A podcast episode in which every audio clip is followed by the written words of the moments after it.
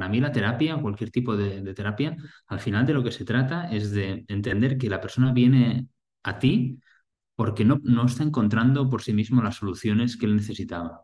¿no? Entonces, de alguna forma, tiene que ocurrir algo durante la terapia para que esa persona recupere la sensación de llevar las riendas de su vida.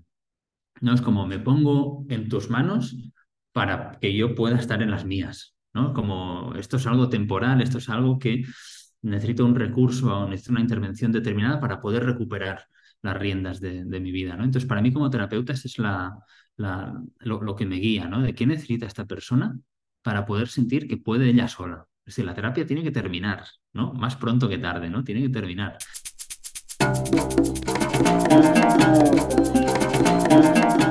Pues bienvenidos, muy, muy contento de tenerte aquí. Gracias. Y, y, bueno, eh, igual para, para comenzar, eh, ¿para qué, ¿para qué sirve la integración? O sea, ¿por qué es necesario? Una tras una experiencia psicodélica, ¿para qué? Hmm. Bueno, yo no, no, sé si diría que, o sea, creo que sí es necesario, pero no creo que sea obligatorio. Es decir, la integración sí que es un, tiempo que ocurre después de una experiencia psicodélica y la intención de la integración es de alguna forma enraizar, sostener, como maximizar los potenciales beneficios que uno haya podido obtener después de una experiencia psicodélica. ¿no? Esto se, se veía ya en los años 70, cuando hicieron algunos ensayos y las primeras experiencias a nivel terapéutico con sustancias psicodélicas, que había personas que experimentaban un beneficio muy marcado los días siguientes después de la experiencia y le llamaron psychedelic afterglow, como el globo psicodélico de después de la experiencia. Y entonces había a veces resultados bastante dramáticos, en el buen sentido de la palabra, ¿no? que había unas mejoras, unas aperturas, una forma de ver las cosas de una forma completamente distinta pero también se dieron cuenta que este afterglow iba como difuminándose con el tiempo. Entonces, pasados unos días unas semanas, con suerte unos meses, eh, las personas reportaban que sentían que volvían al estado anterior a la experiencia, con algunos matices quizá, pero sí que las mejorías no eran tan dramáticas como justo después de la experiencia. Entonces, una de las ideas que empezó a surgir es que hay que hacer para que estos beneficios se mantengan más durante el tiempo.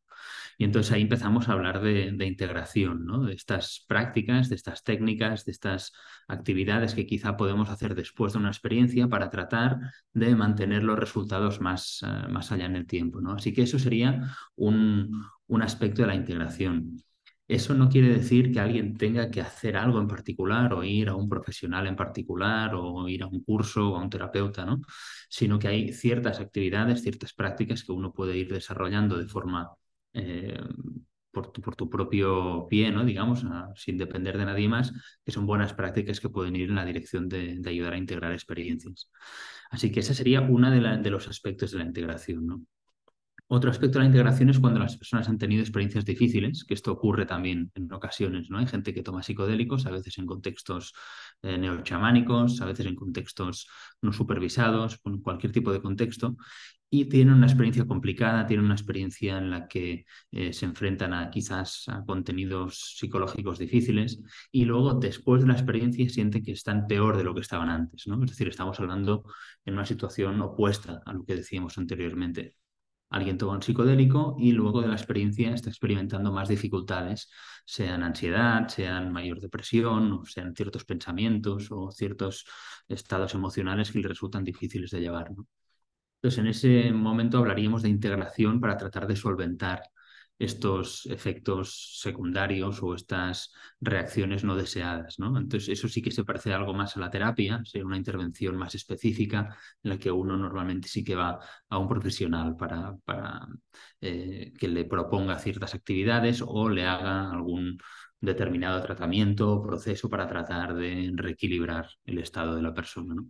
Así que la integración puede tener estas dos grandes vertientes, ¿no? la de maximizar los beneficios después de una experiencia positiva y también la de lidiar con efectos adversos que puedan haber ocurrido.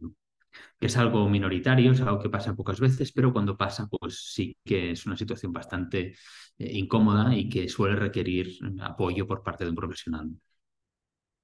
Sí, sí, sí, yo muchas veces yo me encuentro con personas que igual, pues ahora con toda la prensa que está saliendo, ¿no? Que los, la- los psicodélicos curan a todo, que es como una pastilla mágica, no sé qué. Mm, Pues parece como que a veces hay una expectativa que lo tomo una vez y ya está, ¿no? Es, se me va a solucionar todo eh, y ya además está comprobado en, en estudios científicos, entonces ya está, ¿no? Entonces, mm. para una persona que, que puede tener esa perspectiva, ¿no? ¿Cómo explicas que no es tan, bueno, que, que muchas veces no es tan sencillo como esto, Claro. ¿no? Es una muy buena pregunta esto y creo que, mm, que viene también a raíz de lo que estamos viviendo en este momento, ¿no? Esto que llaman el renacimiento psicodélico y todas estas investigaciones modernas que estamos viendo. Por un lado, está muy bien porque son investigaciones eh, sistematizadas, investigaciones según los estándares actuales de la ciencia y que tienen la intención de desarrollar las sustancias psicodélicas como eh, medicaciones que puedan prescribirse en un tratamiento médico. Y eso es un, es un avance, ¿no? Hasta ahora estábamos hablando de drogas ilegales, ¿no? que podías ir a la cárcel por consumirlas en ciertos países y que se consideraba que no tenían ningún eh, tratamiento, ningún in interés médico. Y ahora es justo al revés, ¿no? Estamos eh, trabajando para que estas sustancias puedan convertirse en medicaciones de prescripción cosa que ha pasado ya oficialmente en Australia, ¿no? La semana pasada leíamos que Australia ha legalizado la MDMA y la psilocibina para el tratamiento eh, psiquiátrico en algunos casos determinados. Entonces, eso está muy bien y es una línea que hay que seguir investigando. Pero claro, tras eso a veces hay una cierta eh, visión un poco naif de cómo funcionan estas cosas, como tú decías, ¿no? Voy a tomar psilocibina y se me va a curar la depresión, o voy a tomar MDMA y se me va a curar el estrés postraumático, ¿no? Para algunas personas quizá es así, ¿no? Y en el tratamiento de, yo qué sé, X sesiones con MDMA, sean dos, sean tres, ¿no? Con unas sesiones de preparación y de integración, para muchas personas eso reduce eh, la puntuación en los cuestionarios que miden estas eh, patologías, ¿no? Algo similar con la depresión. Personas que tienen depresión toman psilocibina una única vez y parece que se produce una bajada de, la puntuación en estos cuestionarios eh, que se sostiene pues unos X meses, tres meses eh, a lo largo del tiempo, ¿no? Lo cual está bien, es decir, que tú tengas una experiencia, una administración de un tratamiento determinado y reduzca objetivamente las puntuaciones en unos cuestionarios, pues es algo positivo, ¿no? Pero de ahí a decir que eso cura la depresión o que cura el estrés postraumático o que las personas a partir de entonces no experimentan ninguna dificultad, eso no es tan así, ¿no? A veces la ciencia pues funciona como funciona y tiene que medir las, la, la, las patologías de una forma objetiva y eso es mediante una puntuación en un cuestionario. Que el cuestionario disminuya son buenas noticias, pero no quiere decir que la vida de la persona sea fácil o que sea completamente feliz, ¿no? Ahí estamos entrando en matices mucho más subjetivos. Entonces, eh, lo que está ocurriendo ahora es que se están promocionando estas sustancias como si fueran una panacea, como si fueran una, una, sustancia mágica, ¿no? Como tú decías, tómate esto y en una vez se te va a curar todo, ¿no? Y vas a estar casi que iluminado. Yo creo que esto no es cierto y además no es, no es lógico tampoco pensar así, ¿no? Sería como pensar que si tú eres un, un atleta, ¿no? Que estás entrenando para mejorar el deporte que tú haces y te lesionas, pues luego haces una sesión de fisioterapia o dos sesiones o las que sean y te curas y ya estás curado para siempre. Pero no es así, ¿no? Sabemos que un atleta, si tienes una lesión, pues tienes que hacer toda una recuperación, hay un proceso, te recuperas, luego quizá tienes que adaptar la forma en la que entrenas o la forma en la que haces el ejercicio para no volverte a lesionar y que podrías volver a lesionarte otra vez, ¿no? Y que irás otra vez al fisioterapeuta. O sea, casi que en ninguna, en ninguna disciplina médica se le pide a un tratamiento que sea un tratamiento efectivo para siempre. Sin embargo, parece que en psicología o en psiquiatría sí que se le pide esto, ¿no? Tú tomas psilocibina una vez y para siempre tu depresión va a estar curada. Creo que eso es una simplificación de lo, incluso una falta de respeto, digamos, a lo que es la, la, vida humana, ¿no? Porque nos pasan muchas cosas en la vida. Puede haber momentos en los que las cosas nos van bien, pero puede haber momentos en los que nos enfrentamos a dificultades, ¿no? Y lo normal es reaccionar con ansiedad, con tristeza, ¿no? Pues es, es, parte de la, de la vida humana, ¿no? Entonces, eh, si bien está bien que se desarrollen los psicodélicos con esta mentalidad de vamos a ver si una intervención única o una intervención corta pueden proporcionar un cambio significativo en personas que estén sufriendo, en personas que estén con niveles patológicos de ansiedad o niveles patológicos de depresión, eh, pretender que eso sea una panacea creo que no es, no es eh, razonable. De hecho, si nos fijamos en cómo estas sustancias se han utilizado y se utilizan en, eh, las sociedades tradicionales que utilizan plantas psicoactivas o modificadoras de la conciencia, suele ser algo que se utiliza en determinados momentos de la vida. No es algo que estés tomando cada semana, pero tampoco es algo que no tomes nunca más. Así que, em, claro, se utiliza cuando hace falta. Entonces, pues yo me imagino que estos tratamientos psicodélicos puedan convertirse en algo como tratamientos estacionales. Que alguien que quizá tiene depresión, en vez de tomar eh, antidepresivos cada día de su vida durante el resto de su vida, pues tenga unas experiencias con psilocibina quizás dos veces al año, una vez al año, tres veces al año, no lo sé, ¿no? Esto dependerá, ¿no? Pero lo veo más como un tratamiento progresivo, ¿no? como una, una herramienta que de alguna forma nos permite ir recuperando el control de nuestras vidas y seguir haciendo eh, con nuestra vida lo que queramos, pero no es una solución final, ¿no? De que ya me tomo esto y ya no experimento ningún problema nunca más. Creo que eso no, no, existe y plantear los tratamientos psicodélicos de esta forma creo que tampoco eh, responde mucho a la realidad de lo que son estas, estas herramientas, ¿no? A mí me gusta hablar, perdona, ¿eh? Si, me permite, no, no, disculpa, que, que te quería interrumpir, que, porque has dicho una cosa ahí que creo que es un matiz muy importante, que con las pastillas estamos acostumbrados a que tiene un efecto más o menos inmediato, mientras que la sustancia está activo y dentro de nuestro cuerpo, mantiene el efecto. Una vez que se vaya, pues se va el efecto y si queremos efecto otra tenemos que tomar la pastilla. Y hay una gran diferencia con los psicodélicos en que claramente cuando estamos de viaje, digamos, eso es que la sustancia está activa.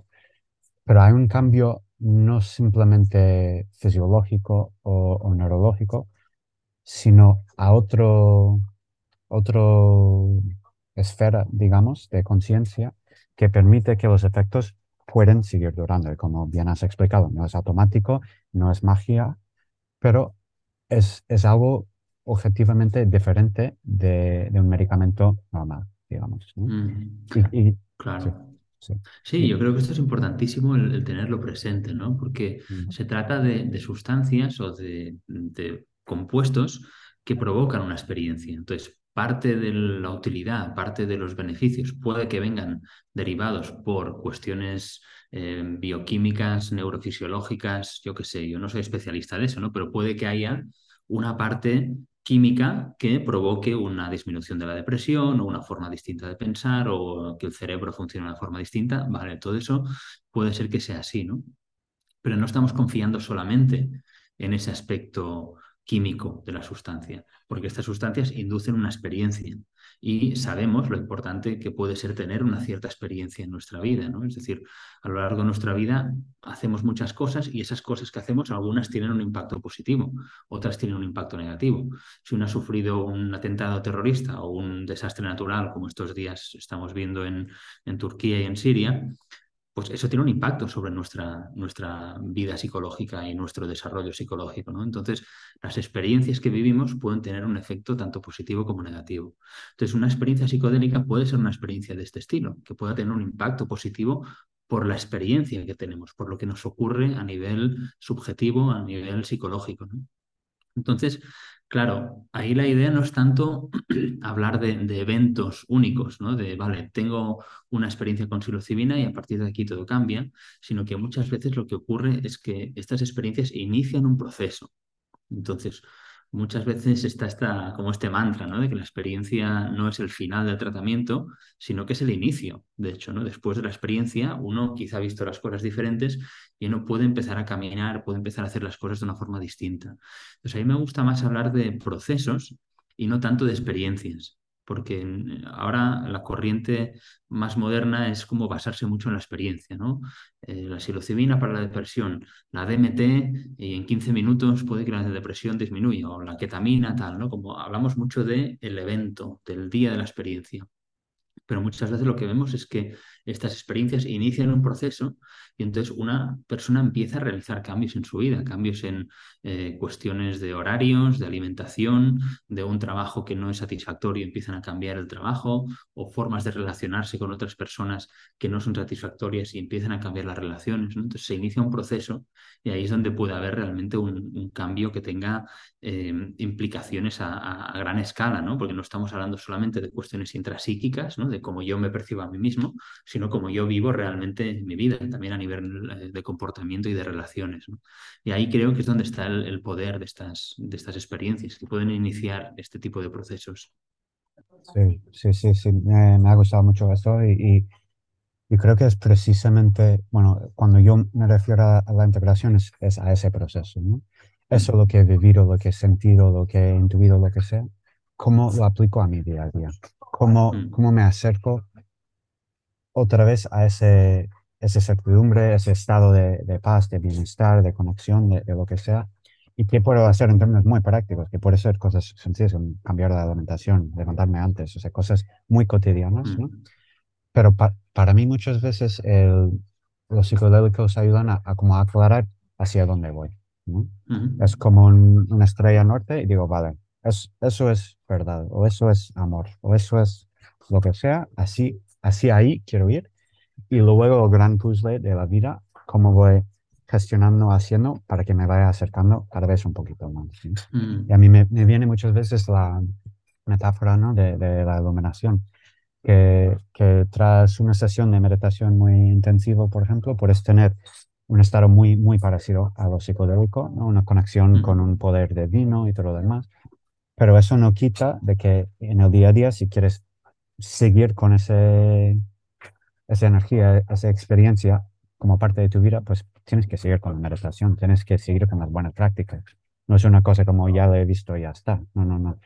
La, la iluminación yo veo es como una, bueno, igual me equivoco de, de palabra, asimtote. Eh, es como tienes, un, sí, tienes la, la, línea ahí y vas acercando, acercando, nunca llegas a vivir un, un estado pleno de iluminación para siempre. O sea, siempre tienes que tener una diferenciación entre quién soy yo, quién eres tú, ¿no? en qué boca mm. pongo la comida, ¿no? O sea, tengo que tener una idea de, de qué es mi cuerpo, qué es mi ser y hay una división entre yo y el universo, ¿no? Mm. Pero a la vez, cuando me relaciono, cuando tomo decisiones importantes, eh, cuanto más puedo conectar con esa sensación de apertura, de amor, de conexión, pues mejor irá la vida, ¿no? Entonces es, es como cuáles son las prácticas que puedo, puedo emplear en mi día a día para que ese, ese conocimiento, esa sabiduría sea cada vez más presente. Mm. Y me parece un muy buen ejemplo esto que, que, pones, ¿no? Y la forma hasta en la que hablas de la asíntota me parece genial. Y cuando hablo de, integración, en el libro que, que, publiqué hablo de distintas dimensiones, ah, perdón, distintas metáforas para comprender la integración, ¿no? Y esta que has mencionado no se me había ocurrido, pero me parece buenísima, ¿no? Como eh, esta, esta síntota, ¿no? Que las experiencias psicodélicas o, o, una experiencia espiritual pueden de alguna forma darnos un, una visión de cómo pueden ser las cosas, una inspiración de hacia dónde hay que ir, ¿no? Una visión ideal de cómo podrían ser las cosas y luego el trabajo consiste en irse acercando a eso sabiendo que muy probablemente nunca vamos a llegar ¿no? a estar siempre ahí, sino que se trata como de, progresivamente irse acercando a, este punto. ¿no? Y, entonces este tipo de experiencias se convierten como, como un faro, ¿no? como lo decías tú, una estrella del, norte, ¿no? la estrella polar que de alguna forma nos inspira a, ir hacia una dirección mejor, ¿no? hacia un lugar mejor. Y me gusta mucho la forma en la que planteas eh, la utilidad de este tipo de experiencias, porque a veces sí que esperamos que todo venga de la experiencia, ¿no? Tomo esta sustancia psicodélica y va a haber ahí un cambio súper dramático y va a ser, mañana va a ser un día completamente distinto, ¿no?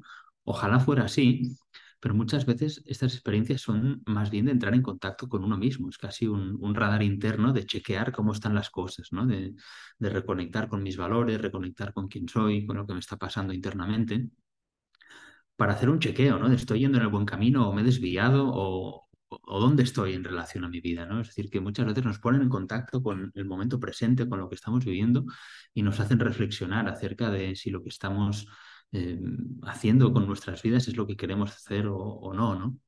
Está esta, esta metáfora del, uh, mitólogo Joseph Campbell que decía que muchas veces vamos por la vida como si tratáramos de subir por una escalera muy rápido, ¿no? Para llegar a la cima de esa escalera y que llegamos a la cima y nos damos cuenta de que habíamos apoyado la escalera en la pared equivocada, ¿no? Entonces no, no queríamos ir arriba de esa pared, hay que bajar, ponerla una otra pared y volver a empezar a subir, ¿no? Yo creo que los psicodélicos nos hacen reflexionar eso, ¿no? ¿Estoy subiendo la pared adecuada, ¿no? ¿Estoy avanzando hacia donde quiero ir o no? ¿O estoy corriendo sin ningún tipo de, sentido, ¿no? Entonces, ojalá esto sirva también, ¿no? No tanto o no solamente para, para tratar patologías como el estrés postraumático o la depresión o otras patologías eh, psicológicas, que ojalá sirva para eso, pero yo creo que hay un potencial mayor para los psicodélicos también, ¿no? De, crear experiencias con sentido y ayudarnos a las personas a, tratar de vivir nuestra vida con mayor sentido, ¿no? Se está convirtiendo en algo complicado en, este mundo occidental en el que vivimos, ¿no? En el que ya no hay rituales, eh, hay pocas certidumbres, ¿no? De si trabajo o estudio o me porto bien, voy a llegar a un sitio mejor. Se está convirtiendo en todo muy incierto, ¿no? El, mundo parece aleatorio, parece falto de valores. Eh, los dirigentes y los líderes que tenemos no son muy ejemplo de nada, ¿no? En muchas ocasiones. Entonces cuesta encontrar referentes, cuesta encontrar una forma de vivir la vida con sentido, ¿no? Y creo que, que las experiencias con sustancias psicodélicas en un contexto eh, ritualizado en el buen sentido de la palabra, ¿no? Que haya un contexto que cuide, que dé sentido a todo eso, puede ser una, una gran herramienta para eh, unirnos socialmente, ¿no? Y dar una, una, sensación de sentido, de vida compartida con, con, las personas con las que compartimos este tiempo en, el planeta, ¿no? Así que yo veo un, un, uso de estas sustancias más allá de lo puramente psicológico o psiquiátrico. Desde luego que es importante eso, pero creo que hay muchas más dimensiones ¿no? en las que los psicodélicos pueden aportar eh, su, su, granito de arena. Mm.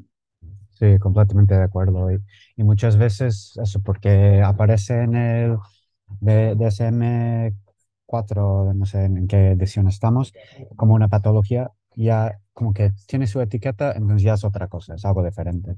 Pero realmente una, una depresión o una ansiedad, bueno, a mi entender por lo menos muchas veces un, un estado algo más agudo de lo que estamos viviendo todos nosotros todos los días. ¿no? Eh, y es tan normalizado como, como parte de la vida civilizada, entre comillas, ¿no? que, que olvidemos de que todos estamos en, en ese abanico tan, tan amplio de posibilidades. O sea, en, en, cualquier momento dado siempre tenemos algo que se podría llamar un poco de depresión, un poco de ansiedad, un poco de desajuste. ¿no? Y, y ese, figura de una persona sana, siempre, siempre bien, siempre radiante, no sé, a mí me parece que no existe. Y, mm. y creo que muchos que, que trabajemos en, puede ser con psicodélicos o con la respiración o con cualquier sistema alternativa, digamos, de, de autodescubrimiento o de autotratamiento, de lo que fuese, muchas veces cuesta reconocer esa otra parte, ¿no? De que eso, eso vale, es importante, pero no vale para todo y no vale siempre. Y no quiere decir que siempre voy a estar viviendo en las nubes. ¿sí? Mm. Y, y, creo que eso es, es muy importante reconocer y es una cosa que valoro mucho de, de tu trabajo y la manera que, que, te expresas, ¿no? De esa apertura, de esa honestidad, de hablar de, de que no es una panacea, de que sí que sirve, que sí que es potente, pero eso no quiere decir que la vida va a estar solucionada para siempre. ¿no? Es un proceso continuo y todos tenemos que siempre estar atentos y, y intentando vivir la mejor vida que, que podamos. ¿no? Mm. Y, claro, y además, en ocasiones, no sé si era Krishnamurti o quien, quien decía ¿no? que el estar adaptado a una sociedad enferma no es síntoma de salud mental, ¿no? Es decir, eh, nuestra salud mental, nuestro bienestar, la forma en la que experimentamos nuestra vida, depende mucho también de los factores externos. Yo creo que es un, una utopía, pero, pero incluso un error el pensar de que uno puede estar completamente feliz y contento en un mundo en que las cosas funcionan mal. Es decir, hay unos condicionantes sociales y económicos que tienen un impacto tremendo en nuestra vida. Si uno no tiene una situación, eh, una casa adecuada, un trabajo adecuado, una situación económica determinada, si uno vive sufriendo por cambios políticos, climáticos, económicos, ¿no? eso tiene una repercusión en nuestra, en nuestra vida psicológica y tiene que ser así. Es decir, eh, la, la, depresión y la ansiedad y el, sufrimiento muchas veces son indicadores de cosas que no están funcionando. Por tanto, no podemos eh, pretender no experimentar nada de eso, porque entonces estaríamos siendo ciegos a cosas que están mal. Eh, los, budistas tienen un concepto muy bonito para eso, ¿no? El del bodhisattva, la persona que se ilumina, pero decide permanecer en, en la tierra, ¿no? En el ciclo de, encarnaciones, hasta que todo el mundo se ilumine, ¿no? Hasta que todo el mundo se libere. Eh, y claro, yo creo que ahí hay un punto. O sea, ¿cómo podemos pretender estar totalmente sanos y felices cuando vivimos en un mundo en el que hay un montón de, contradicciones y de, de, preocupaciones importantes, ¿no? Y, y eh, existen guerras que, nos vuelven a hacer preocupar acerca de la supervivencia de la especie humana y del planeta en sí mismo, el calentamiento global, la incertidumbre económica, es decir, todo eso es parte de, lo que vivimos y pretender que eso no va a tener un impacto es, es imposible, ¿no? porque somos parte de esta sociedad también. ¿no? Entonces creo que las, las experiencias psicodélicas de alguna forma pueden darnos una, una eh, sensación de que quizá tenemos algo que aportar a todo esto. Y, que como seres individuales también podemos eh, aportar nuestra, sí, nuestra ayuda a, que el mundo sea un poquito mejor, ¿no? Pero desde luego hay que, hay que tomar acción, ¿no? Hay que, no solamente la sanación o la curación no ocurren solamente en las esferas intrasíquicas, en mi mundo interno y yo conmigo mismo, ¿no? Ocurre también yo en relación con el mundo y la forma en la que me relaciono con otras personas, con mis seres queridos, con los seres que no son queridos y con el resto del planeta. ¿no? Yo creo que eso es una dimensión súper importante y que no podemos obviar que está ahí. ¿no? Así que, que creo que, que, el ganar mayor conciencia puede hacer que tengamos también comportamientos más adaptativos y que a la larga sean positivos no solamente para uno mismo, sino socialmente. ¿no? Sí, sí creo que es un punto muy, muy importante. Una una cosa que se suele olvidar a menudo en, círculos de psicología y, de, pues eso, autoconocimiento, autocrecimiento, pero auto, auto, auto. Mm. Y, y, eso yo creo que hasta cierto punto es necesario.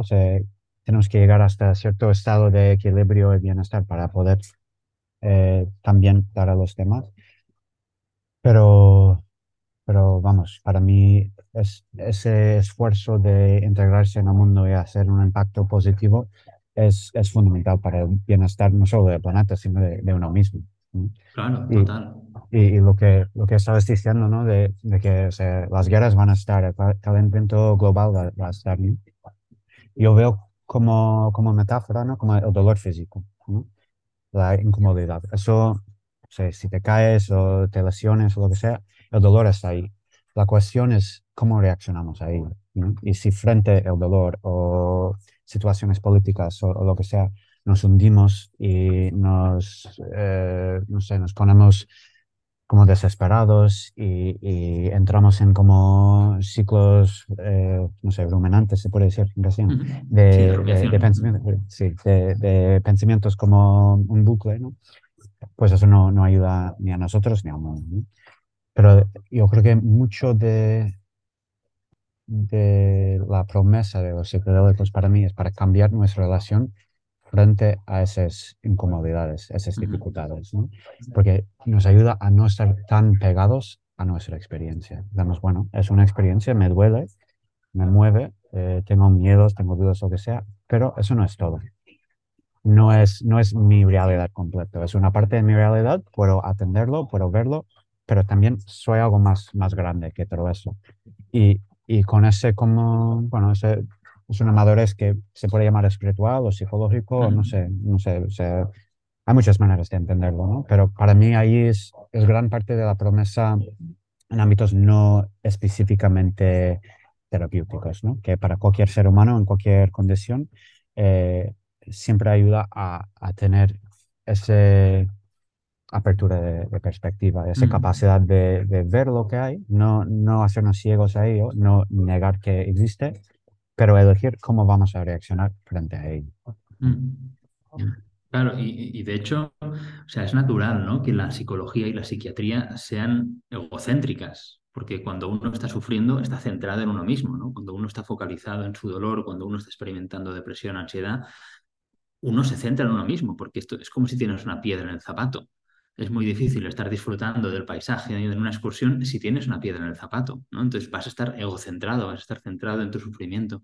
Entonces, claro, la, psicología y la psiquiatría muchas veces abordan estas partes egocéntricas eh, y, y, tiene que ser así, ¿no? Para poder trascender, para poder disfrutar el paisaje, tenemos que quitarnos la piedra del zapato. Y hay que quitarse la piedra del zapato. Y es importante tener herramientas para hacer eso, ¿no?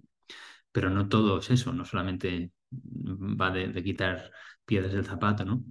Entonces los psicodélicos creo que nos pueden aportar esta experiencia de trascendencia, pero entendida como eso, es decir, dejar de mirar no solo a uno mismo y empezar a mirar hacia los demás, hacia afuera, hacia el mundo, ¿no?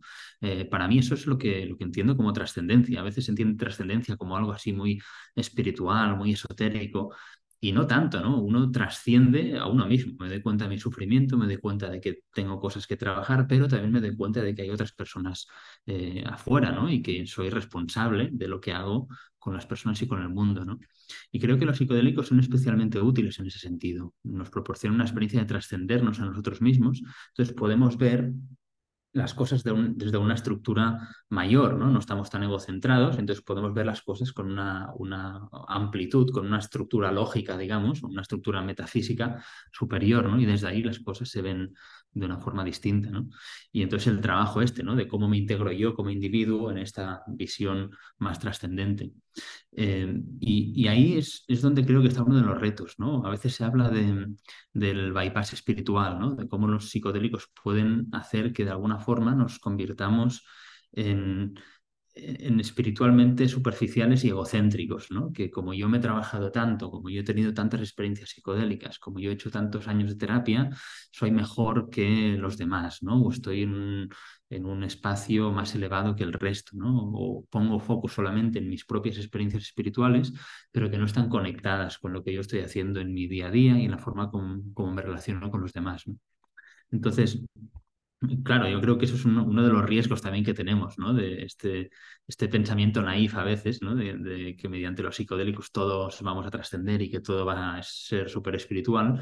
Bueno, sí, no, ¿no? Tiene que venir acompañado con un crecimiento personal real, ¿no? Con un, estar arraigado en lo que uno hace, unos comportamientos y un, una ética y una integridad de, de, los actos y la forma en la que vivimos, ¿no?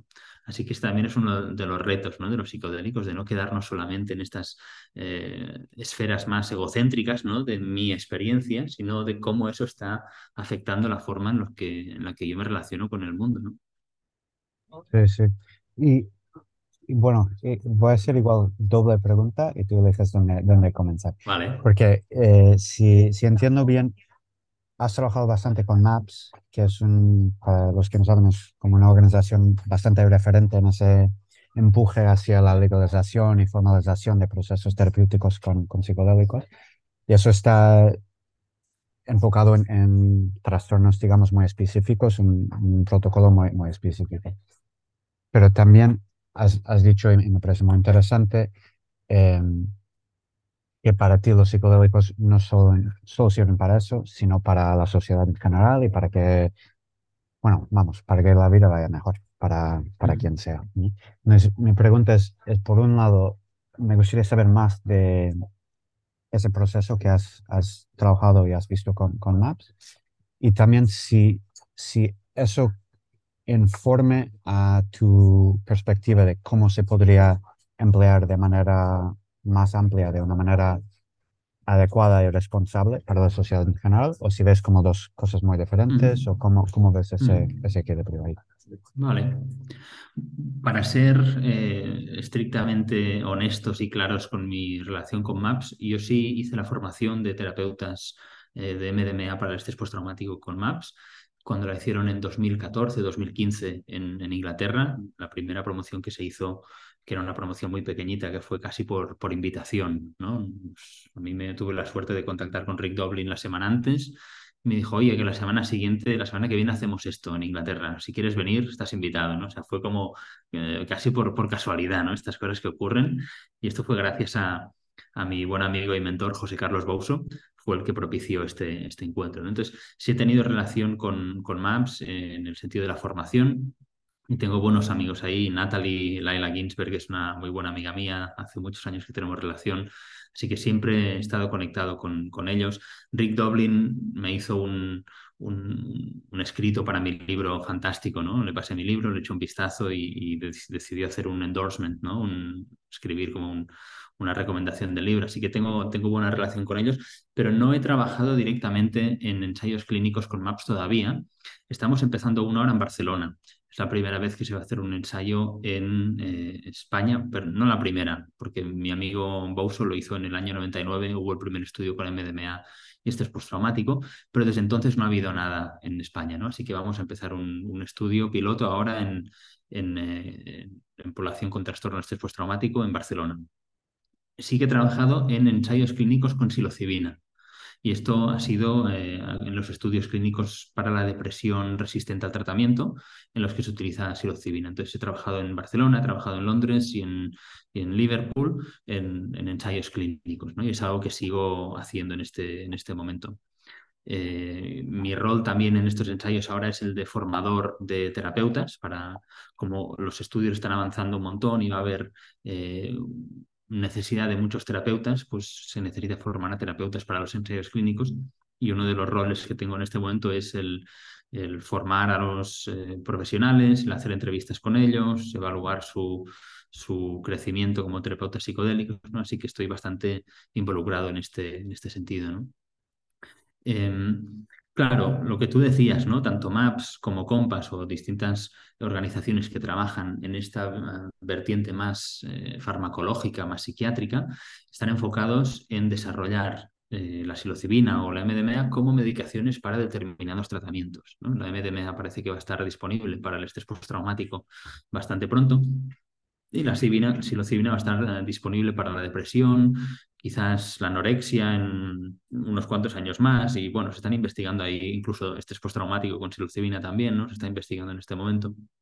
Entonces, esto eh, está muy bien y, de nuevo me parece una línea súper eh, interesante y a tu pregunta, ¿no? De cómo se relaciona esto con una visión de los psicodélicos más social, menos clínica, ¿no? Menos eh, psicológica. Creo que una de las, de las eh, cosas que estamos viendo, que ya lo sabíamos, porque el uso de psicodélicos tiene muchos años de, tradición, tanto en Occidente como en, muchas culturas, ¿no? Pero estamos viendo que se pueden administrar este tipo de sustancias a personas eh, con distintos eh, desarrollos vitales, ¿no? con patologías no patologías, voluntarios sanos, eh, y se pueden administrar de forma segura. Es decir, es seguro en determinadas condiciones administrar este tipo de sustancias y que las personas tengan experiencias psicodélicas. Esto es algo que se puede hacer.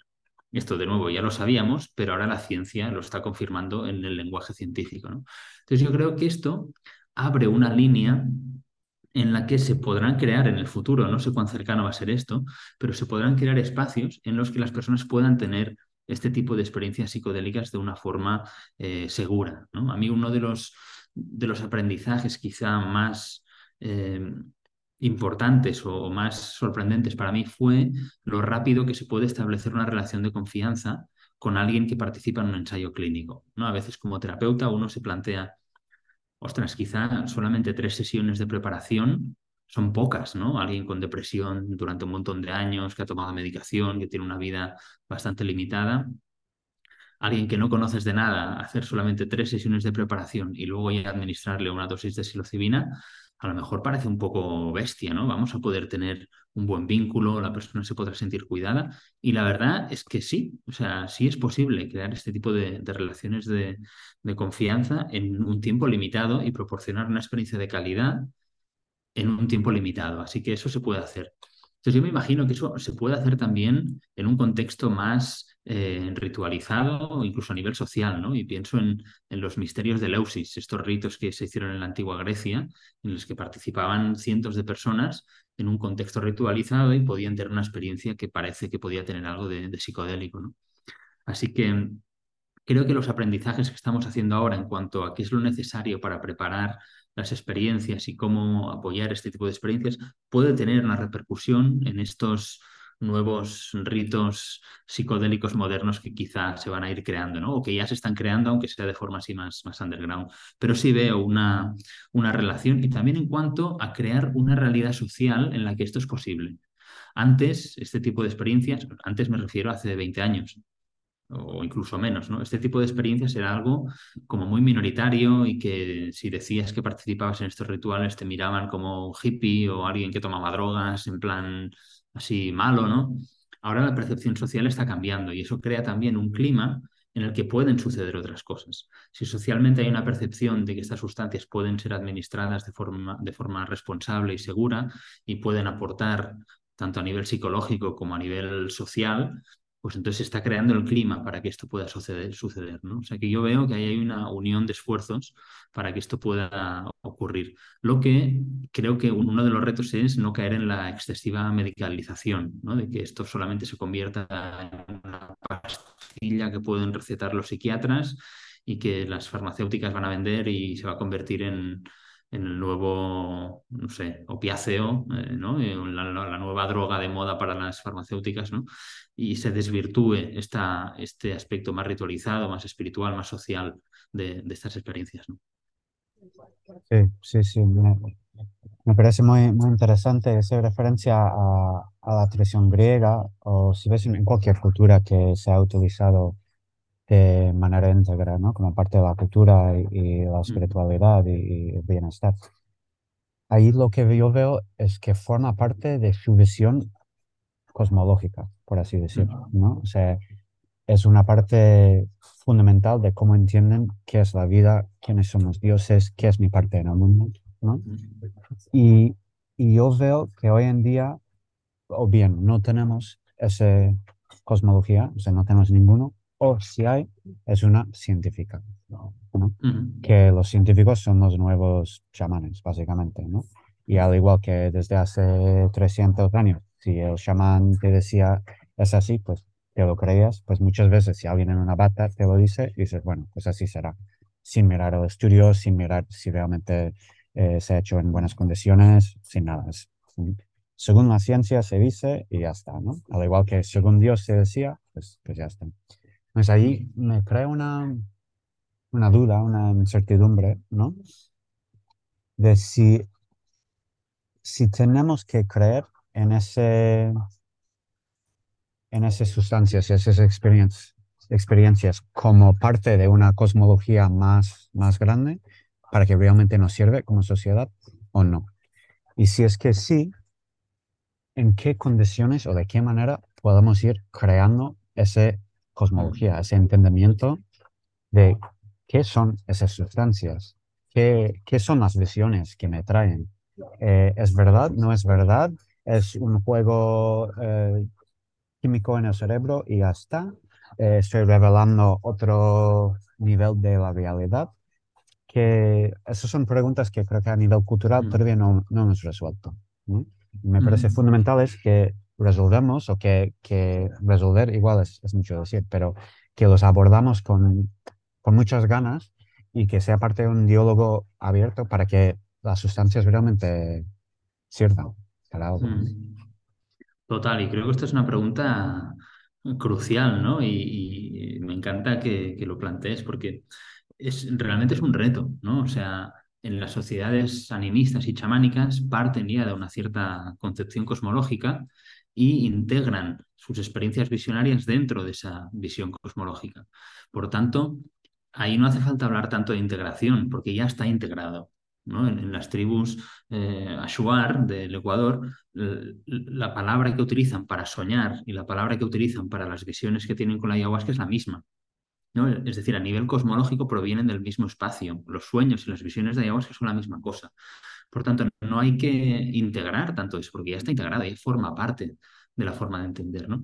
Sin embargo, nosotros en la civilización occidental, pues ha ocurrido algo curioso, lo que decías, ¿no? Que veníamos de una tradición bastante teísta y religiosa eh, y que eso ha sido desbancado totalmente por una visión mucho más eh, científica o no sabría qué nombre decirle, no sé si, si, la gente en el fondo son científicos, ¿no? pero sí que nos creemos lo que, lo que dice eh, el señor de la bata blanca o lo que publica un periódico diciendo que eso es ciencia, ¿no?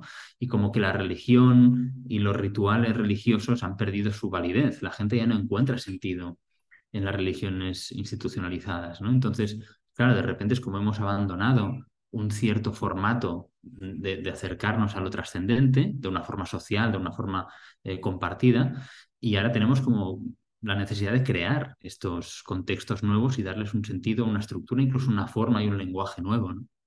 Esto lo vemos en, en los grupos neochamánicos que han ido a aprender a las tradiciones eh, animistas del Amazonas y luego vienen aquí e incorporan esta forma de trabajar y se crean como unos rituales modernos que eh, tienen más que ver con la naturaleza, se utiliza lenguaje también eh, nativo de, las tradiciones del sur, ¿no? Entonces, eh, hay ahí una, bueno, un, mestizaje, ¿no?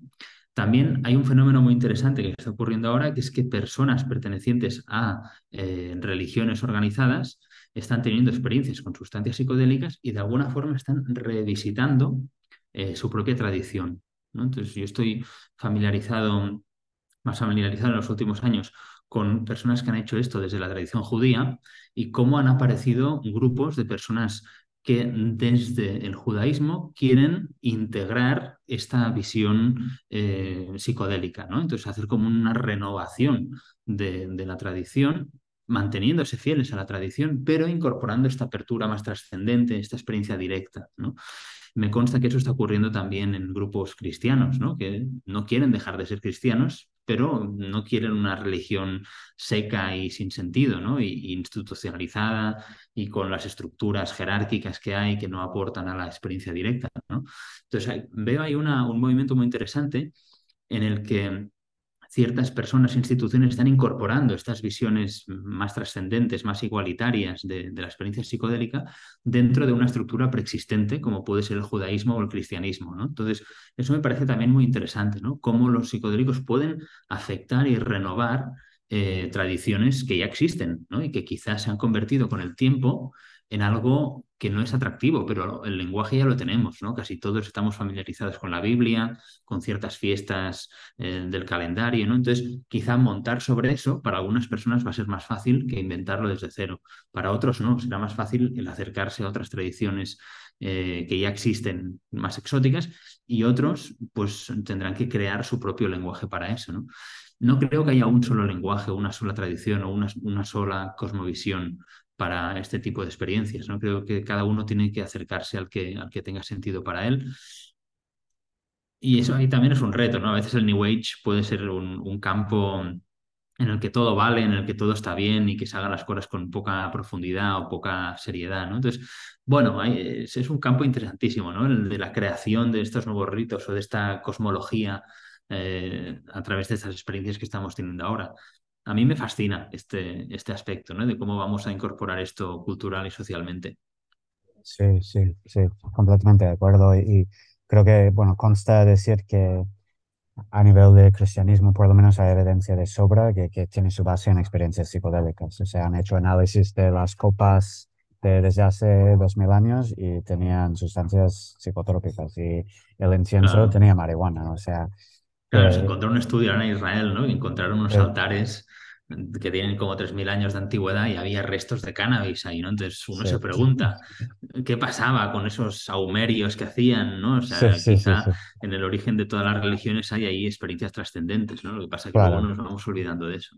Claro, sí, mirando el budismo, o sea, cualquier religión que ahora vemos con todos sus ritos y sus historias, o sea, bueno, por lo menos hay un buen argumento para decir que, que todos vienen de un, un intento a entender qué es esa experiencia que estoy teniendo, que puede ser a través de psicodélicos, a través de rezar tres días sin comer y sin dormir, puede ser bailando 36 horas sin descansar, o sea, hay mil maneras de llegar ahí, ¿no? Pero pero Mm, en el fondo yo entiendo que todas esas visiones eh, religiosas, esas estructuras que ponemos, que vale, hay un Dios, hay un- unos ángeles, lo que sea, para mí son metáforas, son intentos de explicar qué es es- esa experiencia mística que, que he tenido, ¿no?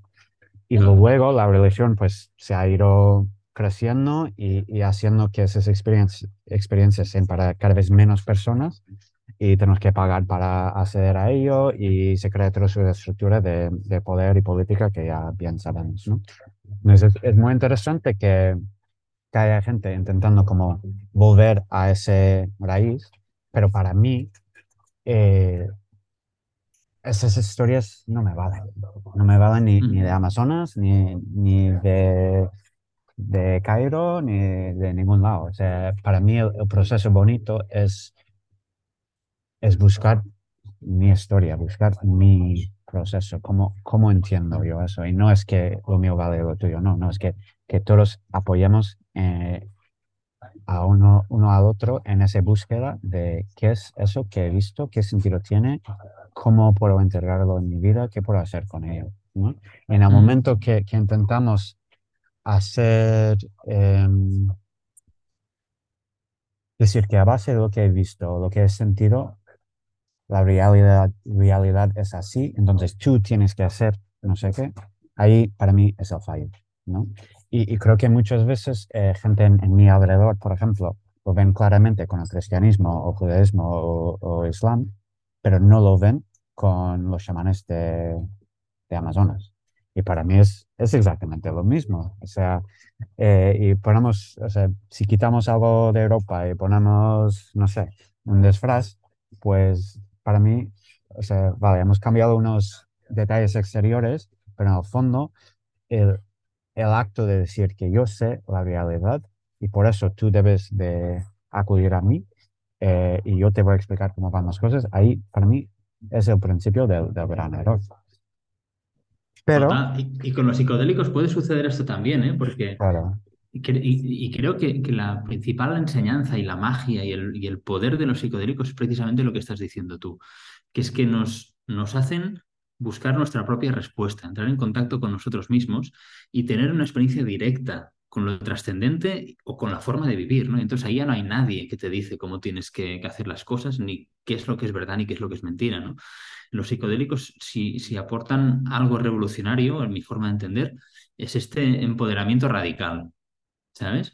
Y incluso la, la forma en la que la terapia psicodélica se practica o debería practicarse, según mi entendimiento, es que no hay expertos, no es un psiquiatra o un psicólogo que te dice lo que tú tienes que hacer, lo que tú tienes que vivir.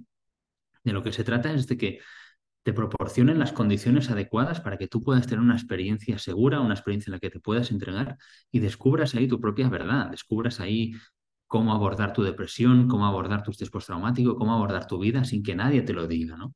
Entonces, ese es el, ese es el reto, ¿no? En el momento en el que los psicodélicos se convierten en algo que empieza a ser ya mainstream, ¿cómo mantener este, este núcleo, este valor principal, ¿no? Sin que se convierta ahora que un psiquiatra o un investigador nos va a decir que los psicodélicos funcionan porque te va a hacer no sé qué en el cerebro y tal, o que tú deberías tener la experiencia en tal contexto y de tal manera e interpretarla de esta forma, ¿no? O sea, a mí me, preocupa que se produzca esta, este desempoderamiento de las personas mediante el incorporar los psicodélicos en una estructura como la estructura médica o la estructura política, si quieres, ¿no? En el que hay un experto que dice cómo tienen que ser las cosas, ¿no?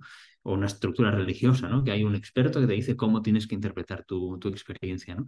Entonces yo creo que eso es un, una cuestión importantísima, ¿no? Y si por algo hay que luchar es porque se mantenga esta, esta comprensión, esta forma de abordar este tipo de experiencias, ¿no? De, de empoderar a las personas y entender que al final somos cada uno de nosotros con nuestra experiencia, con nuestra vida, ¿no? Sin, sin intermediarios.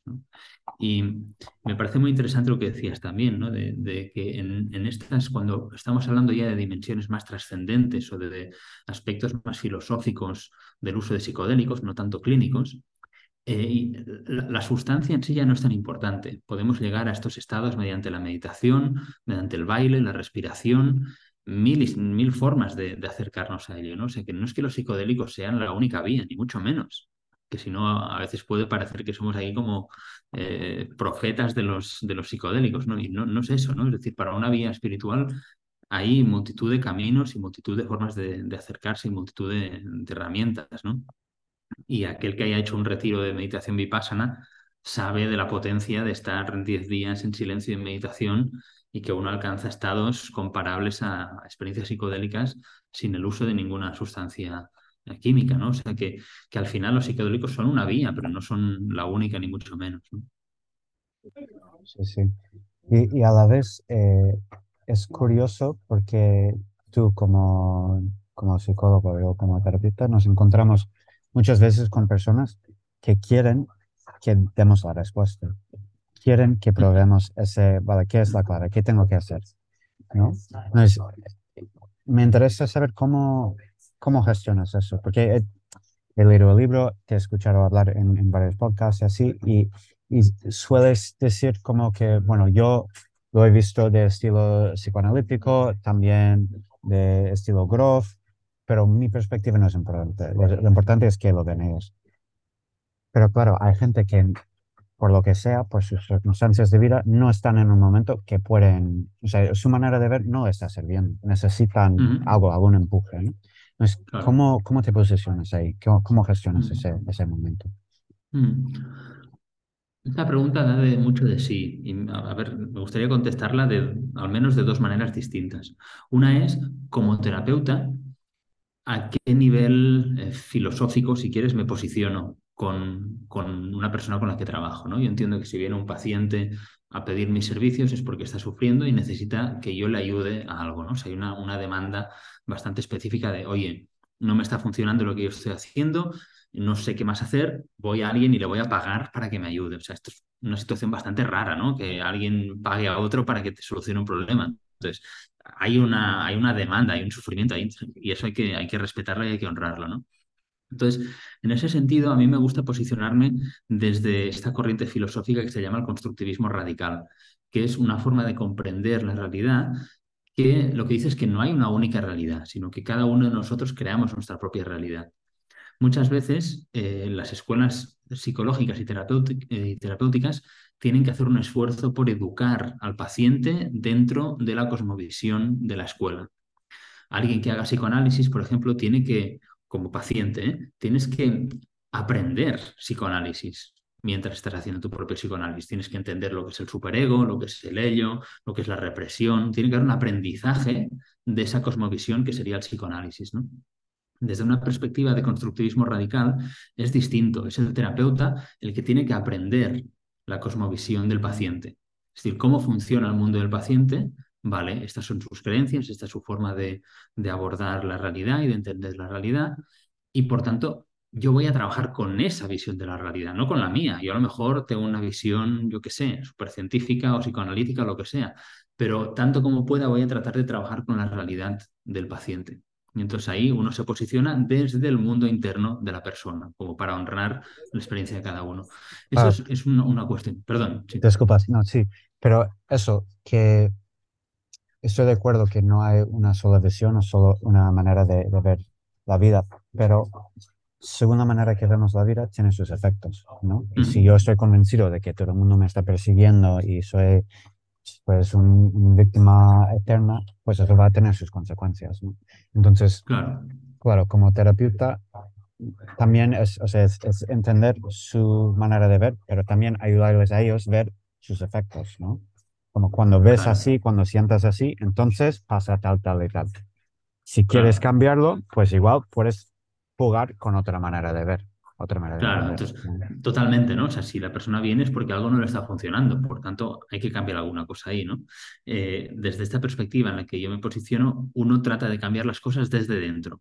Es como, primero, vale, explícame las reglas del juego al, que estás jugando, ¿no? El juego de tu vida, de tu realidad, cómo funciona, así, así, así. Vale, pues vamos a ver cómo desde ahí podemos cambiar para buscar una forma más adaptativa. ¿no? Porque si, si uno trata de imponer otro paradigma, a veces se produce ahí una resistencia, ¿no? Hay un choque de, de paradigmas. Entonces, muchas veces el cambio de los paradigmas puede pasar desde adentro. Y esa es un poco la gracia, ¿no? Es como la película esta de Inception, ¿no? Como, como se- desde dentro del sueño se cambia la percepción, ¿no? Un poco así, ¿no? Como meterse en el mundo del, del paciente para tratar de ayudarle a ver una, una visión más inclusiva y, y más adaptativa, ¿no? Y, desde ¿Tienes luego, una- un tratar de proporcionar. Disculpa, disculpa. Eh, Sí, sí, sí, por, mm, por por sí, igual no puedes En decir este, en mucho, este que pero decías, ¿no? Alguien que, que piensa pues que la gente eh, le mira mal o que piensa cosas malas de ellos, ¿no? O que yo qué sé, si hablo porque tengo un cierto tartamudeo o tengo una marca en la cara del nacimiento, no sé qué, la gente me mira y están ahí buscando a ver cuando me equivoco, me están juzgando ya de antes. Vale, o sea, uno dice, de acuerdo, esto es lo que te pasa, ¿no? Pero vamos a jugar con eso, ¿no? Entonces, eh, tratar de proporcionar experiencias a la persona para poner esa realidad en duda.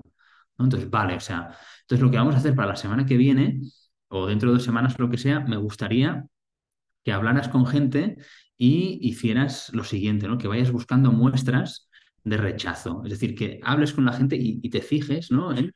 Cómo te juzgan o qué es lo que percibes, es una mirada, es una entonación, es algo así, ¿no? Como que eh, lo que uno hace en este, en este caso, por ejemplo, sería tratar de invertir eh, el, la, la, solución que la persona intenta hacer, ¿no? Como la gente me juzga, como la gente me mira mal y ya no hablo con la gente, creo distancia, ¿no? Entonces, claro, como yo estoy creando distancia, el otro también la percibe y ahí se crea un juego poco difícil, ¿no? Entonces, mediante técnicas uh, terapéuticas, uno trata de proporcionar una experiencia distinta. Entonces, vale, pues interactúa con la gente y, y, busca todas las señales de que piensan mal de ti o que te están juzgando y luego las apuntas y el próximo día me las dices, ¿no?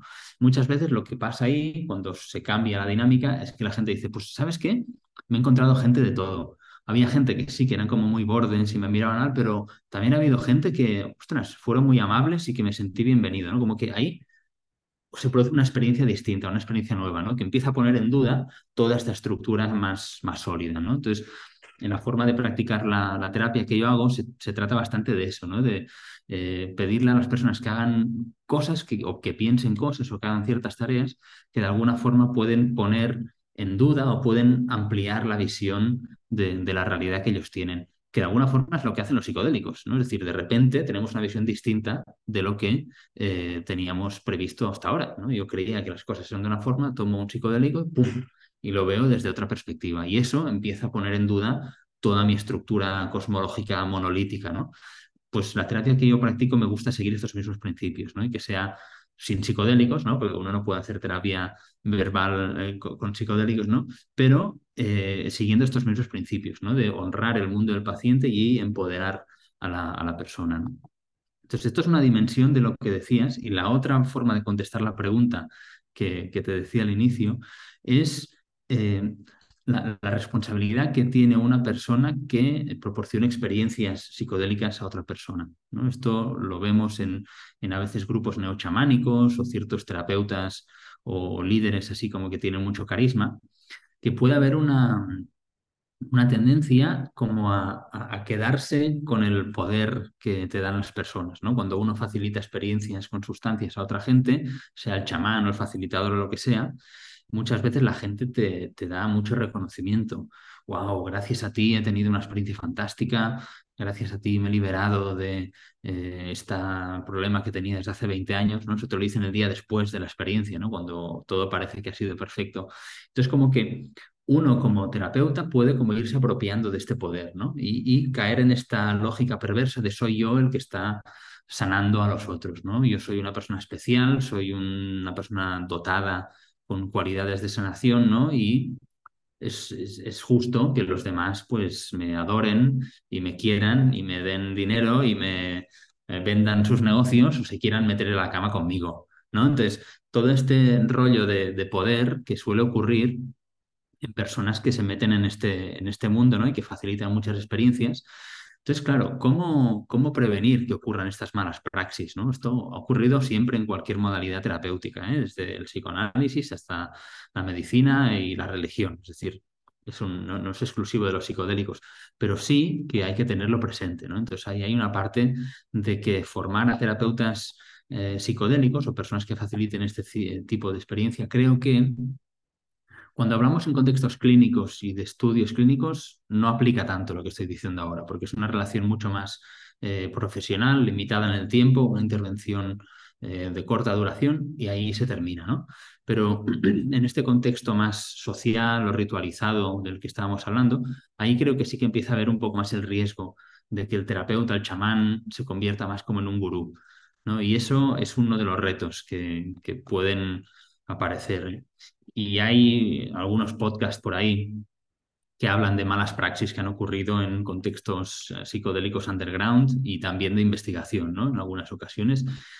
Y cómo de importante es que haya una buena supervisión, una buena, um, ¿cómo diría? Una buena cadena de transmisión de conocimiento. Yo siempre digo que la solución para esto es que uno forme parte de un grupo o de una cierta estructura en la que hay alguien que sabe más que tú y alguien que sabe menos que tú, ¿no? que formas parte de, una tradición, de una forma de hacer las cosas. Y que si haces las cosas de una forma que no es tan correcta, vas a tener un maestro, un profesor, un mentor que te dice, oye, te estás desviando, esto no debería ser así, ¿no? Y que entonces ahí hay una, una buena forma de como autorregular estas, estas prácticas, ¿no? Porque si no, podemos caer en, en estos expertos, eh, gurús, que pueden ser psiquiatras, médicos, psicólogos, chamanes, lo que sea, ¿no? Y que de repente todo lo que hacen ellos está bien, pero que luego se ve que incurren en prácticas de dudosa ética, ¿no? Y eso es una cuestión eh, preocupante. Así que yo creo que para formar terapeutas psicodélicos que trabajen en ensayos clínicos, la formación puede ser relativamente corta, intensiva y focalizada, pero cuando estemos hablando ya de contextos ritualizados y una persona que va a estar facilitando experiencias a nivel más eh, filosófico, trascendente o espiritual, no tan clínico, creo que ahí hace falta un, una buena maduración personal, un crecimiento espiritual em, arraigado, razonable, un trabajo eh, psicológico, ¿no? De que la persona esté centrada y que uno pueda, sobre todo, no hacer daño a los demás. Así que estas son líneas ahí de, pensamiento interesante también de cómo va a ser el futuro en este sentido. ¿no? Sí, sí. Ahí cómo, cómo evaluar eso, ¿no? Porque para muchas personas que igual están en un momento de, mucha necesidad de, ayuda, de apoyo, ¿no? Eh, ¿Qué criterio o cómo, cómo recomendarías a alguien que, mira, alguien viene y dice, mira, estoy, no sé, no puedo trabajar contigo porque vivo en no sé dónde, pero estoy buscando a alguien eh, que me guíe, que me ayude, que me apoye. ¿Qué, qué debo de buscar? ¿Qué debo de mirar? ¿Cómo puedo evaluar si esa persona es fiable o no. Esta es una pregunta buenísima y que tiene difícil, difícil respuesta, ¿no? Eh, pero que creo que todos deberíamos planteárnosla cuando nos eh, acercamos a cualquier tipo de, práctica de este estilo, ¿no? Cuando uno se plantea ir a tomar sustancias psicodélicas, sea por una cuestión filosófica o sea por una cuestión clínica, ¿dónde voy, no? Eh, yo diría, lo primero de todo es el pedir referencias. ¿sabes? O sea, el, ¿qué dicen las personas que han trabajado con esta persona? ¿Qué dice la, comunidad? ¿no? Fíjate que en las tradiciones chamánicas esto pasa solo, la gente sabe. Cuando tú vas a un... Ahora es un poco más complicado, ¿no? Porque, porque eh, pues hay muchos centros de retiros y tal, pero yo me acuerdo hace 15 años, algo así, que estuve en, Perú viviendo un, año y en, una época fui a, viajar por la selva y preguntabas, oye, ¿y aquí hay algún curandero que trabaje con ayahuasca tal? Y los niños te decían, sí, sí, aquí en, este pueblo hay dos, está la señora tal y está el hombre tal. Le decías, ¿y cuál es mejor?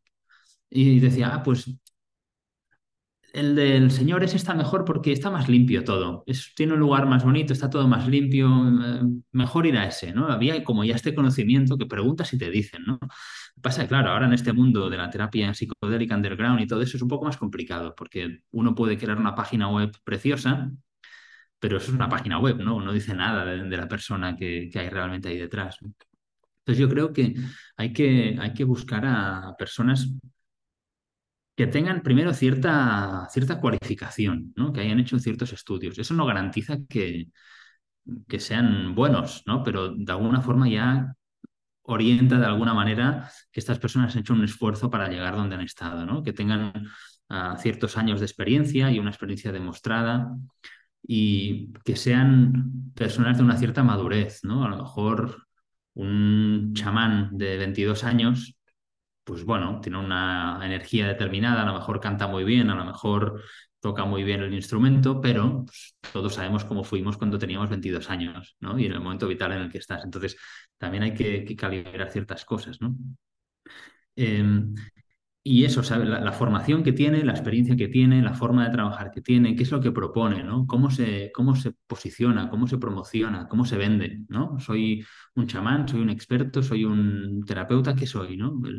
yo creo que eso es importante también el chequear. Y luego, ¿qué es lo que dice la gente que ha ido? Yo ni se me ocurriría nunca ir a, a tener una experiencia con alguien que no me lo hayan recomendado. ¿Sabes? Porque, no sé, igual que tampoco irías a operarte por un médico que no sabes nada, ¿no? Si tienes una lesión de rodilla, preguntas, oye, ¿qué médicos hay por ahí? Y alguien te dice, oye, pues yo fui a este y bien, o fui a este y no me gustó tanto. Uno recoge información de, la comunidad, ¿no? De la gente. Yo creo que eso es lo, que es importante, ¿no? Sobre todo alguien que se vea que está arraigado, que no te vende iluminación, que no te vende sanación express, ¿no? Sino que es un profesional que hace una tarea, que parece que es buena persona, ¿no? Y, ya, o sea, no, no, es fácil, pero hay que aplicar el sentido común. Yo, desde luego, no... Yo no soy una persona que, que, que me impresionen mucho ni los grandes currículums, ni los grandes fotos, ni las apariencias así muy grandiosas, ¿no? Pero entiendo que hay veces que, que hay personas que sí, ¿no? Que uno quiere la persona que tiene un impacto así visual más fuerte también respeto eso, ¿no? Pero sobre todo pedir el, el consejo de, de, gente que ya haya estado ahí. Eso es la, la mejor de las, de las recomendaciones. De acuerdo. De acuerdo. Yo también añadiría ahí de, humildad, ¿no? De, bueno, si es que no están vendiendo humo, pero tampoco que no están sentados encima de ese humo, ¿no? Que con los pies mm. bien plantados en el suelo y y que tengan interés en ti, ¿no? Mm. Eso para mí muchas veces es, a ver, a la hora de vender hay una parte que tienes que hablar de ti, obviamente, qué, qué he hecho, quién soy, no sé qué, pero en una conversación con una persona que va a compartir una experiencia contigo, para mí es muy importante ver si esa persona realmente tiene interés en saber quién soy, qué es lo que me pasa, o me quiere explicar sus movidas y sus historias y por qué es el, mejor show del mundo, ¿no? Y ahí se ve, se ve una, gran diferencia, mm. Luego hay otro factor que creo que en esta época que vivimos es importante también, ¿no? Eh, los psicodélicos han tenido un boom muy importante en los últimos años y creo que todas las personas que hayan tenido experiencia con psicodélicos saben que hay una, una, primera fase que yo le llamo como de enamoramiento psicodélico. ¿no? Uno tiene las primeras experiencias, parece que todo es fantástico, que, que esto es la revolución, esto va a salvar el mundo, ¿no? Incluso puede haber la llamada de yo quiero compartir esto con los demás, ¿no? Como a mí me está sirviendo, yo quiero servir eh, ayahuasca a los demás, o quiero ofrecer experiencias psicodélicas, ¿no? Entonces, lo cual es muy legítimo, pero bueno, el, el, el querer no quiere decir que uno esté capacitado ya para hacerlo, ¿no? Así que a veces una buena señal también es cuánto tiempo de experiencia tiene esta persona en este camino, ¿no? Es alguien que justo acaba de entrar hace un par de años y está en plena fase de enamoramiento psicodélico, o es alguien que tiene dos décadas de, conocimiento y ha visto de todos los colores, ¿no? Y ha visto que esto a veces funciona muy bien, pero que a veces pues trae problemas, que a veces uno parece que se iluminó, pero luego se da cuenta que no, ¿no? Creo que hay también una cierta madurez en, este camino, ¿no? De... Sí. Sí, sí, luego, desde luego también que cada uno valore donde esté, ¿no? Hay, hay personas que, eso, que de fiesta con amigos es suficiente, está muy bien y no hace falta otra cosa. Según donde estés y qué necesitas, o sea, si tú simplemente tienes curiosidad y, y, bueno, la vida va bastante bien, pero quieres saber de qué va el rollo de una manera más o menos segura, pues no hace falta el gran mago de todos los terapeutas de todo el mundo. Es con alguien de confianza, inmediatamente responsable y ya está, ¿no? Mm. Y creo que, o sea, por un lado hay, hay, como ese doble juego, ¿no? De, por un lado sí, estamos tocando algo muy profundo, tal vez lo más profundo que hay, pero a la vez no es para tanto. O sea, es una mm. cosa muy natural y muy, o sea, mm. como seres humanos hemos tenido esa experiencia con nosotros desde siempre y, antes de ser seres humanos también.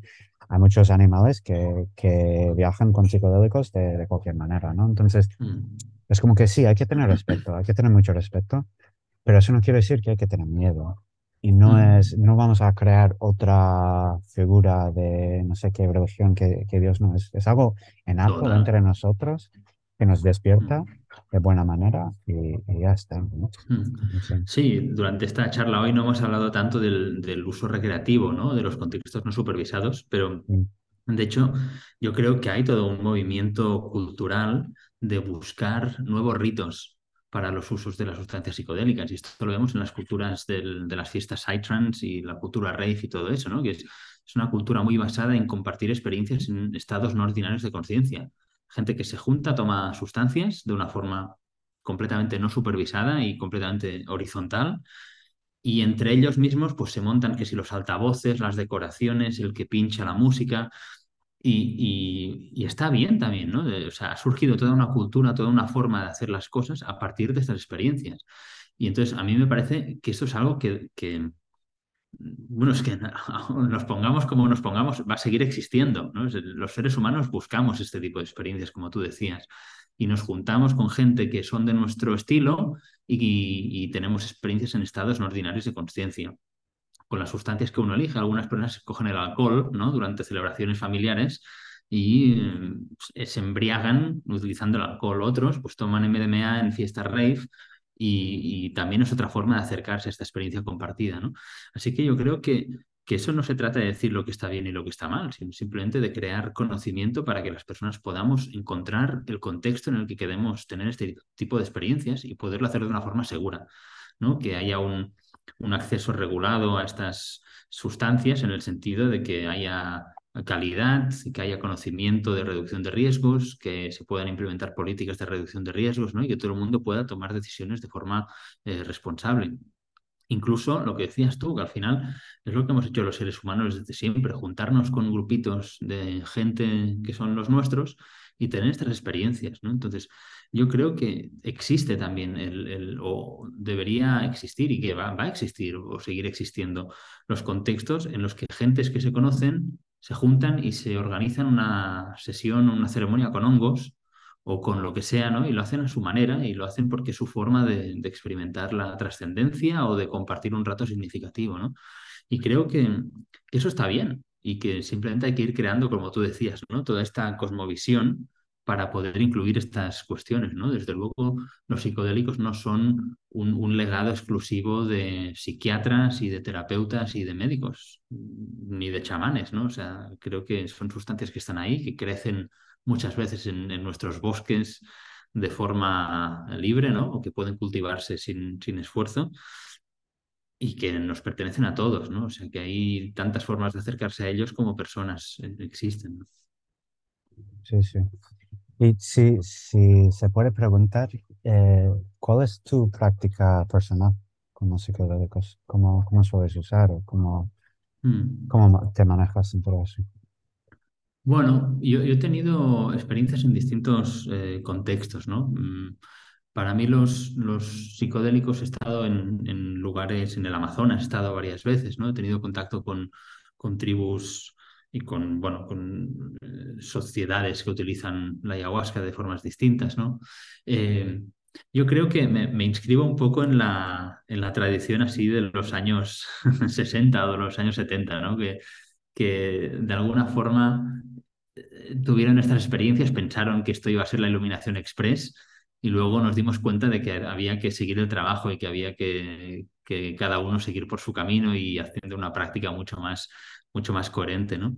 A mí me, me fascina también el, el, movimiento Psytrance y ha sido parte importante de mi vida, tanto personal como profesional, incluso espiritual, ¿no? Las veces que he ido al Boom Festival y eventos de este, de este tipo han sido muy significativas para mí también.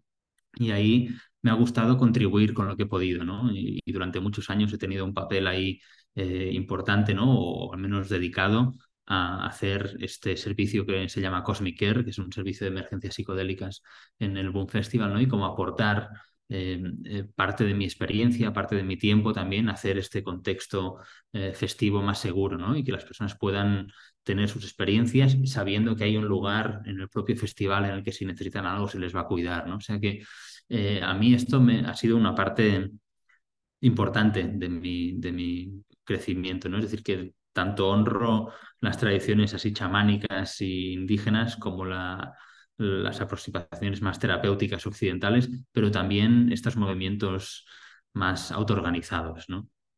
Y como te decía, para mí los psicodélicos son más una, una herramienta de, de dos cosas. Una de reconectar con uno mismo y hacer este radar interno de chequear dónde estoy, estoy yendo por el lugar adecuado, estoy eh, viviendo de acorde a mis valores y con lo que tengo que hacer y luego como una cuestión de, de, de, construir comunidades y construir grupos sociales, ¿no? Las experiencias compartidas en, en estos eventos multitudinarios, eh, pues, pues me parecen algo fascinante, ¿no? Me parecen unos ritos modernos espectaculares, ¿no? Y luego tengo ahí una curiosidad también fuerte por, por los usos indígenas, ¿no? Estuve en Perú ahora hace un poco menos de un año haciendo una, una dieta, ¿no? Es una forma digamos, no psicodélica de abordar a las plantas maestras, sino que uno se pone a cargo de un, de un curandero, el curandero decide cuál es la planta que vas a tomar, entonces estás unos cuantos días en aislamiento en silencio, tomando esta planta, que no es una planta psicodélica, sino que simplemente se entiende que el espíritu de esta planta va a estar trabajando contigo, ¿no? es una aproximación completamente distinta a lo que nosotros entendemos como, como uso de las plantas psicoactivas, ¿no? que pensamos que todo es el viaje psicodélico, en la visión Shipibo, pues tienen otra forma de acercarse a ellos, sino que es el espíritu de la planta que va a estar trabajando contigo y tienes que cumplir unas ciertas normas de alimentación y de conducta y tal, y por lo demás la planta ya va a hacer lo que tiene que hacer, ¿no? O sea que... Mm. Sí, sí. Y ahí pues volvemos a, eso, ¿no? Que te pones en manos del chamán, que te, te, diga lo que tienes que hacer y ahí estás, ¿no? Que... Así es como funciona ese juego, ¿no? Sí, para mí la experiencia fue muy curiosa, ¿no? Porque ir a, ahí en la selva a hacer esta experiencia de la dieta me, me pareció mucho más similar a ir al hospital a que te operen de no sé qué que no de ir al psicólogo. O sea, ahí era, vas ahí a un señor que sabe de plantas, que sabe de su trabajo y te dice lo que tienes que hacer. Tú vas a tomar esta planta durante estos días y luego vamos a hacer unas sopladas con tabaco y un trabajo energético y no sé qué, pero tú no haces nada realmente, lo hacen ellos, ¿no? O sea, es un trabajo mucho más médico que no psicológico o, espiritual en ese sentido, ¿no? Mm, qué curioso, sí. Sí, estoy intentando como tomar un paso atrás de lo que hemos hablado, ¿no? Y ese que a veces es indicado y a veces es necesario, interesante, entregarnos a, al conocimiento de otro y otras veces no. ¿no? A veces en, el fondo tal vez tiene que ser todo como parte de, ese proceso de, de conocernos y, y, descubrir qué es, qué es la vida y qué estamos haciendo aquí. ¿no? Em, Para mí como terapeuta eso es algo que me, me ocupa mucha parte de mi pensamiento, ¿no? Es, es decir, cuando alguien viene solicitando tus servicios, eh, ¿qué, es, qué, es, lo que debería ocurrir ahí? Para mí la terapia, cualquier tipo de, de, terapia, al final de lo que se trata es de entender que la persona viene a ti porque no, no está encontrando por sí mismo las soluciones que él necesitaba, ¿no? Entonces, de alguna forma, tiene que ocurrir algo durante la terapia para que esa persona recupere la sensación de llevar las riendas de su vida. No es como me pongo en tus manos para que yo pueda estar en las mías, ¿no? Como esto es algo temporal, esto es algo que necesito un recurso o necesito una intervención determinada para poder recuperar las riendas de, mi vida, ¿no? Entonces, para mí como terapeuta, esto es la, lo, que me guía, ¿no? De qué necesita esta persona para poder sentir que puede ella sola. Es decir, la terapia tiene que terminar, ¿no? Más pronto que tarde, ¿no? Tiene que terminar porque eso querrá decir que la persona ya siente que puede seguir en, la vida por sí misma, ¿no? Y ese para mí es el, objetivo, ¿no? El, incentivar la autonomía y la, autorresponsabilidad, ¿no? Y eh, tal vez cada persona es un mundo, ¿no? Pero si podrías decir un poco cuáles son las calidades o qué, si, si vamos, o sea, si, si vamos a un extremo sería muy específico, vale, vas a levantarte a las seis, vas a, no sé, tomar un agua templada con zumo de limón y tal, tal, tal, y tienes toda la, vida programada. De ahí a, no sé qué debes hacer, ¿qué crees tú? No sé, entre esos extremos, eh, como terapeuta o como, como ser humano, viéndonos, o sea, los animales que somos, intentando vivir una, una vida con sentido. Estamos aquí buscando soluciones, buscando razones, jugando con psicodélicos, con inspiración, con lo que sea. ¿Qué crees que cómo podríamos enfocar nuestra energía para mejor eh, identificar y seguir nuestro camino? Mm. Mira, en mi práctica como terapeuta es, hay, algunas cuestiones paradójicas, ¿no? La terapia que yo hago muchas veces está basada en, intervenciones paradójicas que sí tienen que ver con decirle a las personas qué cosas hacer, pero siempre enfocadas en el problema que la persona trae. Por ejemplo, alguien que dice, eh, mm, tuve un accidente de coche y desde entonces me da miedo conducir. ¿No? Entonces, yo necesito conducir porque para mi trabajo no sé qué, pero ahora no puedo porque me pongo muy nerviosa. Tal. Vale, entonces, lo que esta persona está pidiendo que es yo quiero volver a conducir yo sola y tranquila, ¿vale? Eh, entonces, para llegar a ese objetivo, yo a veces sí planteo a la persona hacer ciertos ejercicios, ¿no? Decir, vale, pues a lo mejor te vas a sentar en el coche y vas a hacer esto, vas a hacer lo otro. Es decir, cuestiones como muy eh, directivas o muy específicas, pero que no tienen, no tienen que ver con la forma en la que la persona vive su vida, sino tienen que ver con la forma en la que la persona aborda este problema específico. O sea, yo como terapeuta no me posiciono eh, nunca, pues a menos a que la persona me lo pida explícitamente, ¿no? En cuanto a cuestiones eh, vitales de cómo abordar la vida, sino de cómo abordar un problema específico. Es decir, esto del coche, como tú lo estás haciendo, no te está funcionando. Pues vamos a jugar a ver si yo te propongo cosas distintas, a ver qué pasa.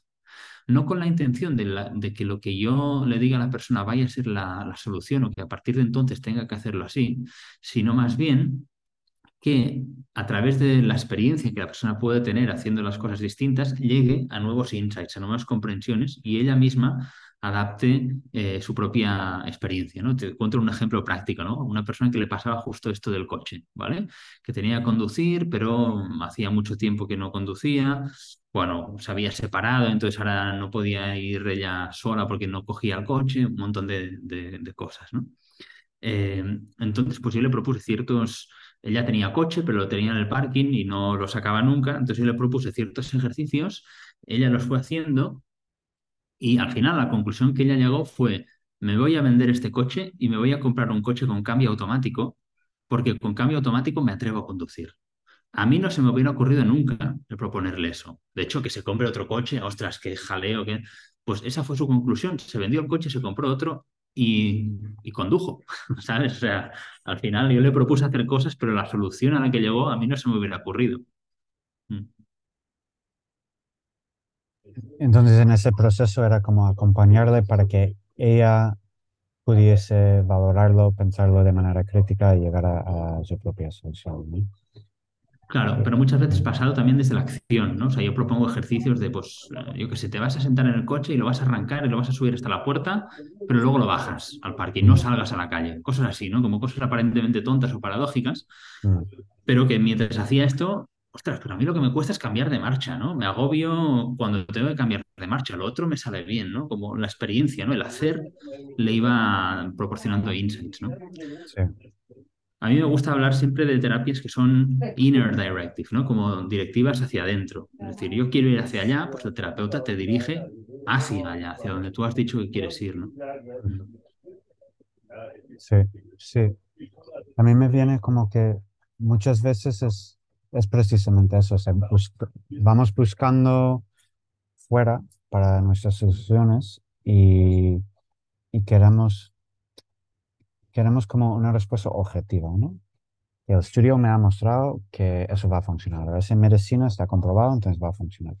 Y, y muchas veces, no siempre, pero muchas veces es precisamente al revés, ¿no? Es, es tener la confianza y la capacidad de observarnos y, y de formular nuestras propias soluciones, ¿no?